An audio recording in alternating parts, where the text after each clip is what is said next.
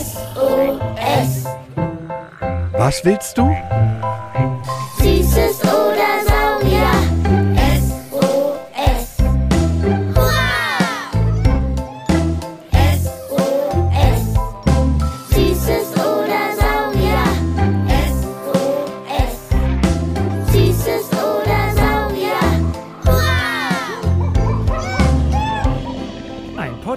Über alles, was krabbelt, stampft blubbert. und fliegt. wir haben Süßes. Und wir haben Saurier. Heute mit Pipi trinkenden Gorillaweibchen. Zungen, die an Löffeln festkleben. Und Katzen im Dreck. Vielfragenglas 13. Ene mene Mopel, wer frisst Popel? Ene mene. Jule, du bist heute richtig Sonntag, oder? Ja, ich fühle mich richtig Sonntag. So richtig nach Jogginghose und auf der Couch rumgammeln. So lange, bis ich wegschimmle. Dazu wird es nicht kommen, denn wir haben etwas zu feiern. Kinder, alle mal mit einer frischen Limo hier angestoßen. Das hier ist unsere 70. Folge. Was? Wie ultra ober mega schweine affengeil ist das denn bitte? Siebenmal alle eure zehn Finger in die Luft gestreckt. So viele Folgen von Süßes oder Saurier gibt es jetzt. Und das nur durch euch super duper huper oh mein Zebra pfeift. Coolen Kids da draußen. Weil ihr uns so fleißig hört und uns einfach die besten und coolsten und schlausten und witzigsten Fragen der Welt sendet. So, so, so viele schon. Das gehört gefeiert. Zack, bumm, da fühle ich mich doch gleich nicht mehr Sonntag. Das magische Vielfragenglas springt auch vor Freude. Na dann öffnen wir hiermit. Nee, nicht so, Joscha. Okay, Sparky, kein Problem. Warte, das Geräusch will ich für das Vielfragenglas.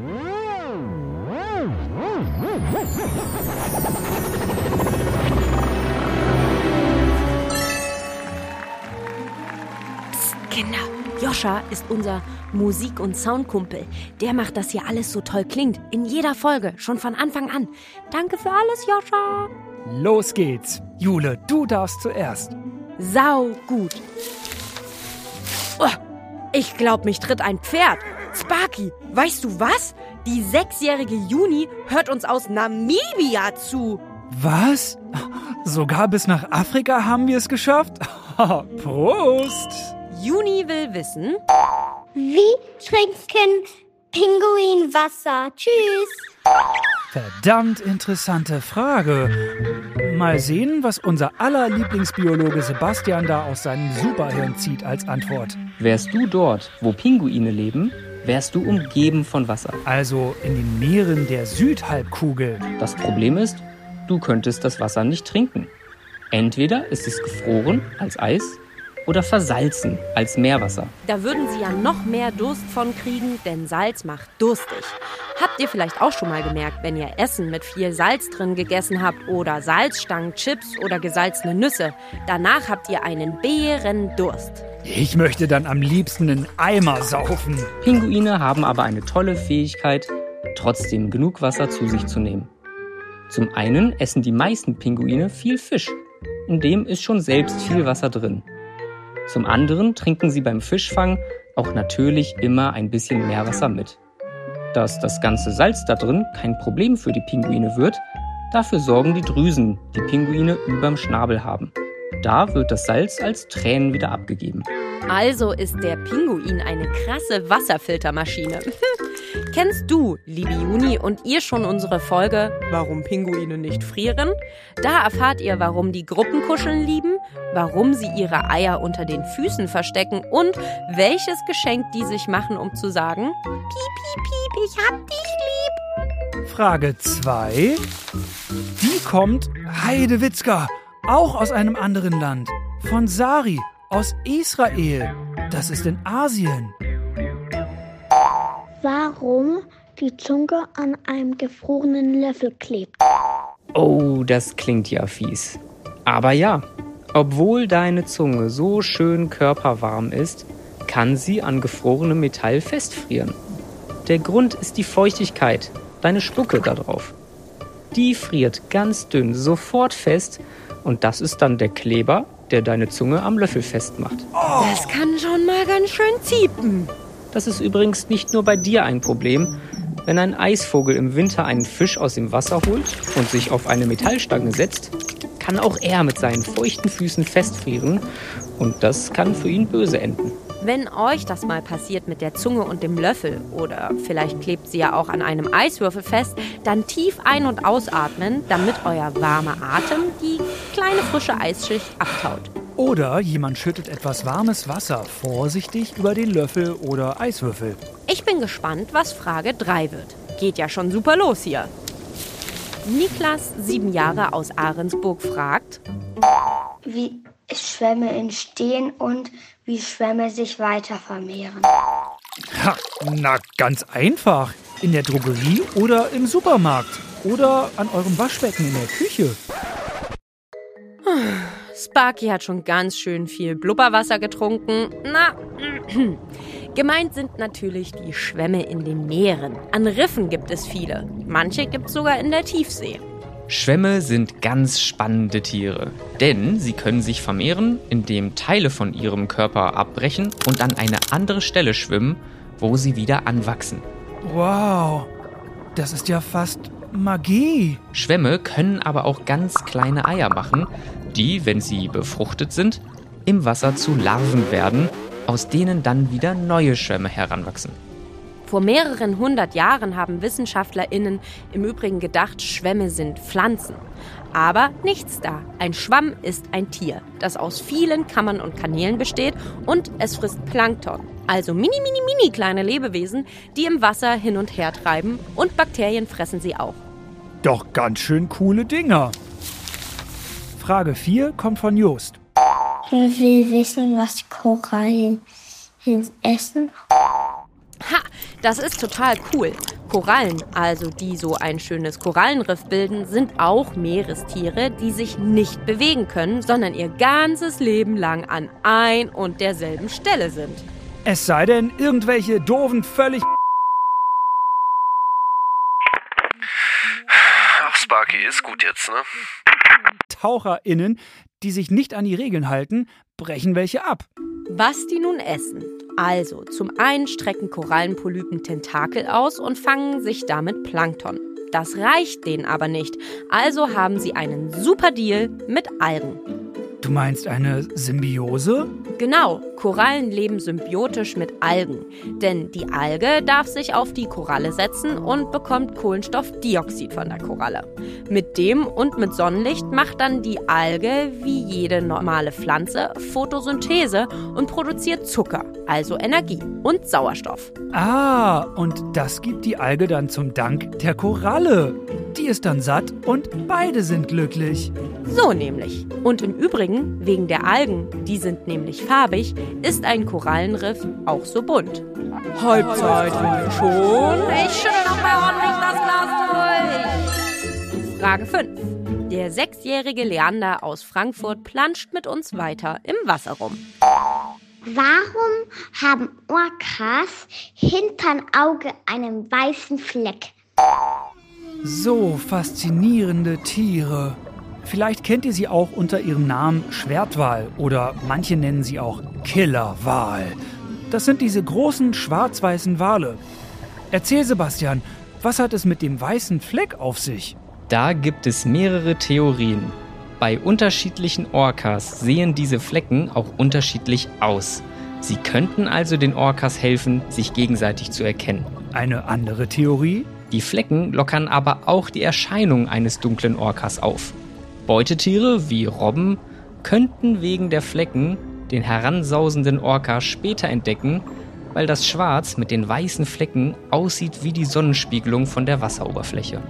Was ich bei Orcas auch so krass finde, jede Familie spricht da ihren eigenen Orca-Dialekt und Gewohnheiten und bestimmte Jagdtechniken geben sie von Generation zu Generation weiter. Also so wie bei uns Menschen die Weihnachtsbaumdeko oder leckere Kochrezepte. Ihr wollt noch mehr über die großen Meeressäuger wissen? Dann hört unbedingt unsere Folge Delfine und Wale, die Wasserspritzer der Ozeane. Ene, mene, mex. Frage 6. Lucy, vier Jahre alt, aus Berlin-Neukölln, fragt, Hat die Frage, ob Eltern wirklich Sachen klauen. Das weiß ich. Nope. Elstern sind im wahrsten Sinne des Wortes besser als ihr Ruf. falls ihr euch fragt, Elstern sind die schwarz-weißen Vögel. Schwarzer Kopf, Rücken und lange, schmale, blau-schwarze Schwanzfedern und dann einen runden weißen Bauch. Ich habe in der Schule auch immer die Märchen von der diebischen Elster gehört, dass die Eheringe, Goldketten und Besteck und alles, was irgendwie glänzt, klauen.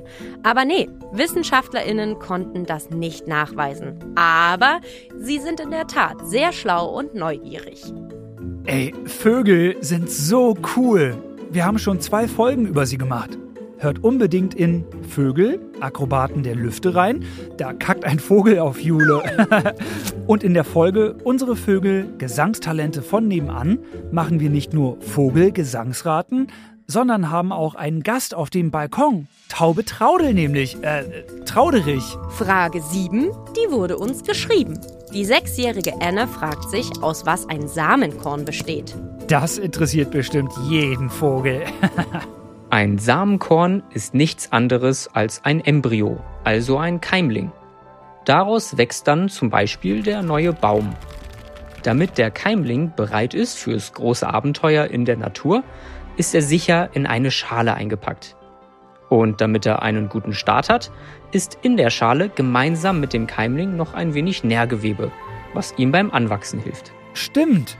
Aus einem Sonnenblumenkern wird ja auch mal eine große Sonnenblume. Wenn er nicht vorher von Vogel oder Mensch aufgepickt wird. Das wäre doch gelacht. Kommen wir zu Frage 8. Die sechsjährige Charlotte Mia hat da etwas beobachtet. Warum wälzen sich Katzen im Dreck? Ah, ein ausgedehntes Bad im Dreck. Das finden tatsächlich viele Tiere schön.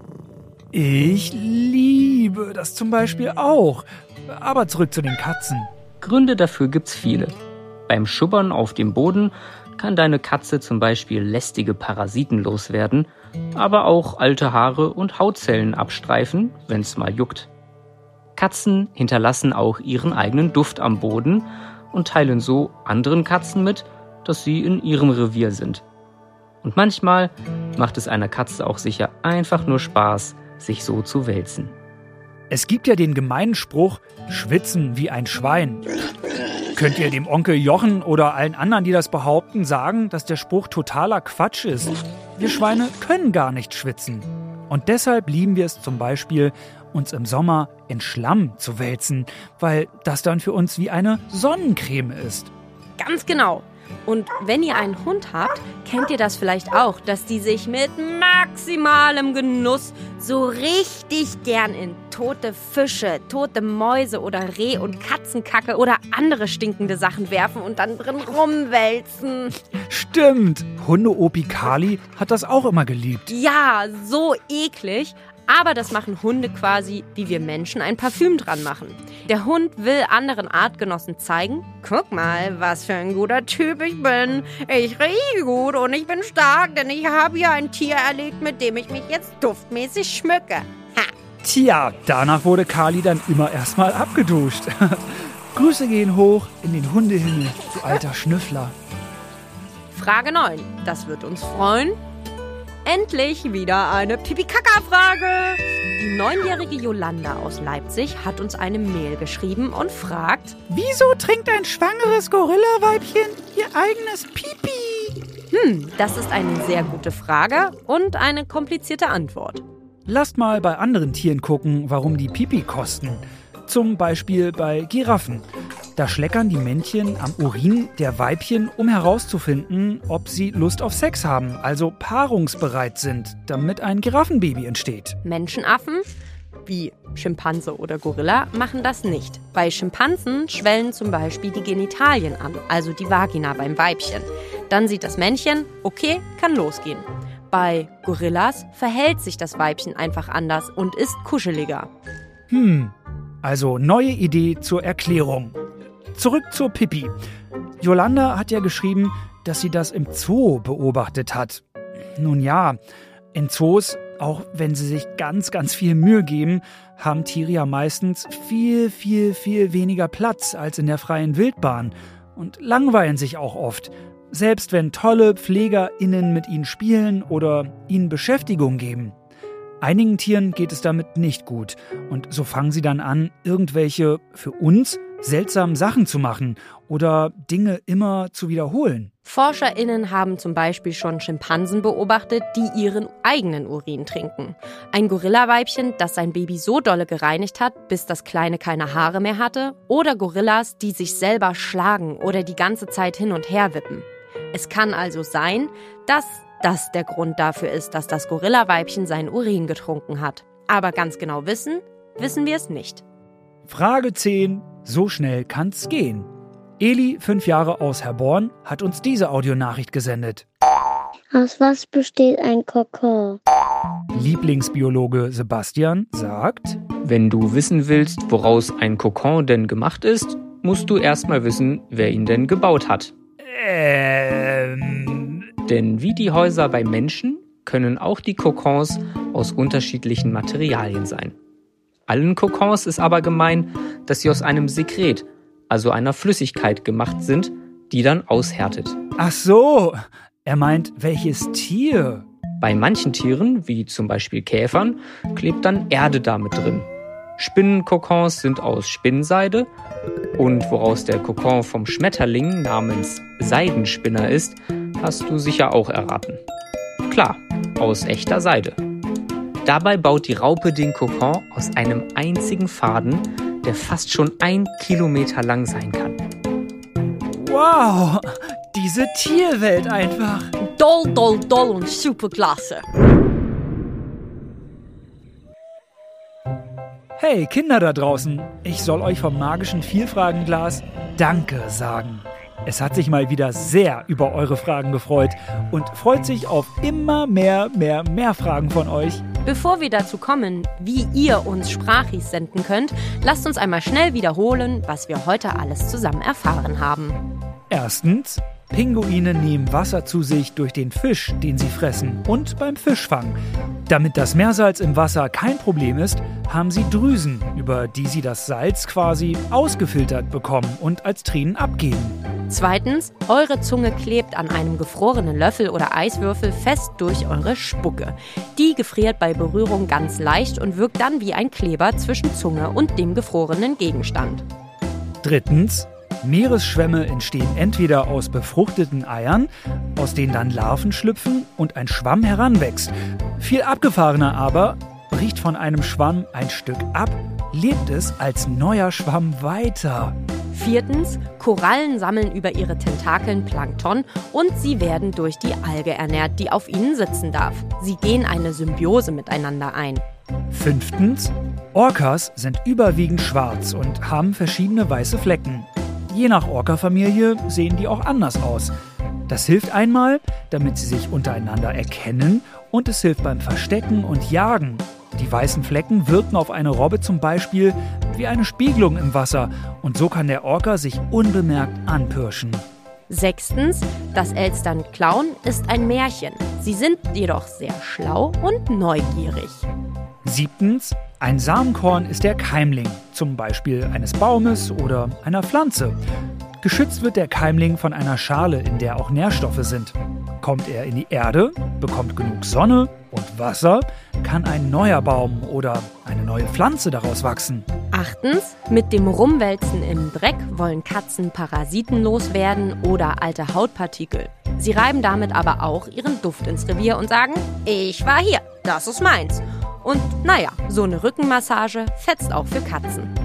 Neuntens, dass schwangere Gorillaweibchen ihre eigene Pipi trinken, ist WissenschaftlerInnen nicht bekannt. Es kann ein Zeichen dafür sein, dass es dem Tier im Zoo nicht ganz so gut geht. Zehntens, alle Kokons entstehen durch ein Sekret, eine Flüssigkeit, die aushärtet und dann einen Schutzmantel für die Larven bzw. Raupen bildet. Bei Käfern ist Erde mit drin. Spinnenkokons sind aus Spinnenseide, die von Schmetterlingen, wie dem Seidenspinner, sind aus echter Seide. So, Frau Jule, wie fühlst du dich? Wieder zurück zum Sonntagsmodus oder jetzt raus? Raus! Und wenn euch jetzt aber noch nach drinnen chillen ist, ohne die Erwachsenen, dann macht ihnen eine Folge Beats and Bones an. Der Podcast ist auch vom Naturkundemuseum Berlin, ganz allein aber für Erwachsene. Und wenn ihr uns auch mal eine Frage schicken wollt zu Alpakas, Lamas, Giraffen und allem, was sonst so krabbelt, stampft, blubbert und fliegt, Dann schickt meinem Freund Sparky von der Berliner Sparkasse und mir eine Sprachnachricht an 0176 921 36208 oder eine E-Mail an sos.mfn.berlin. beim nächsten Mal geht wieder eine neue Staffel los. Das heißt, nochmal eine Vielfragenglasrunde. Also los, schnell noch her mit euren Fragen. Ene, mene, miste. Ich habe schlechte Witze in meiner Kiste. Hex, Hex. Wie heißt ein Pinguin auf einer Schaukel? Schwinguin. Ha. Bis bald, Rian. Bis später, Silje.